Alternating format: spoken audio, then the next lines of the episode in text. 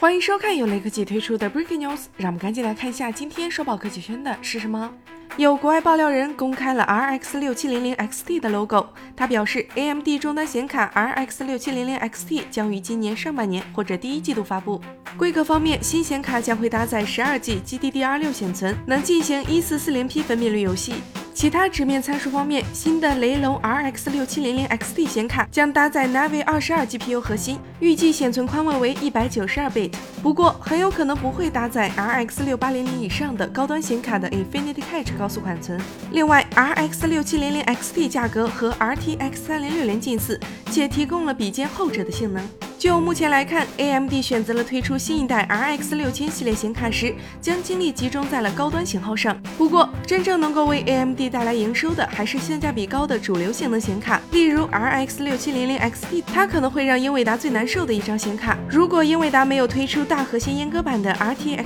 三零七零钛，那么中高端市场或许就会是 RX 六七零零 XT 的天下。